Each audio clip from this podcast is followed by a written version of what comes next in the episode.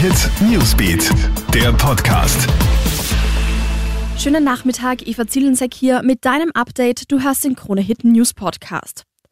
Homosexuelle Menschen, die in Österreich verurteilt wurden, sollen entschädigt werden. Justizministerin Alma Sadic kündigt heute an, das dunkle Kapitel der österreichischen Geschichte aufzuarbeiten. Bis in die 1970er Jahre war Homosexualität in Österreich komplett verboten, aber auch danach gab es immer wieder Verurteilungen wegen gleichgeschlechtlicher Handlungen. Schuldsprüche von damals sollen komplett aufgehoben werden.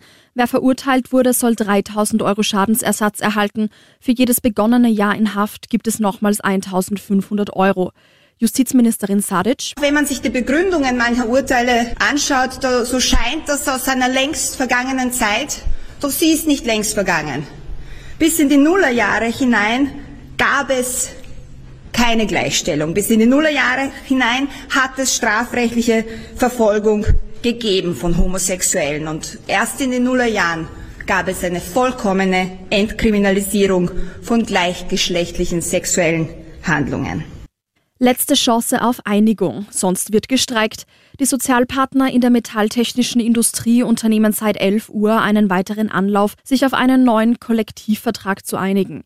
Die Gewerkschaft stellt bereits im Vorfeld klar, sollte man sich heute nicht einigen, dann wird es zur größten Arbeitsniederlegung seit langem kommen. Da die Vorstellungen von Arbeitnehmern und Arbeitgebern noch weit auseinander liegen, bereitet die Gewerkschaft schon alles für den Streit vor. Dennoch werde man heute alles unternehmen, um eine Einigung zu erzielen. Das sagt auch Stefan Ehrlich-Adam, Chefverhandler der Arbeitgeber. Wir müssen für die Mitarbeiterinnen und Mitarbeiter einen Abschluss suchen, der für beide Seiten tragbar ist und der für die Mitarbeiterinnen und Mitarbeiter fair ist. Das heißt, wir werden uns bemühen, dass wir so rasch es geht auch zum Abschluss kommen.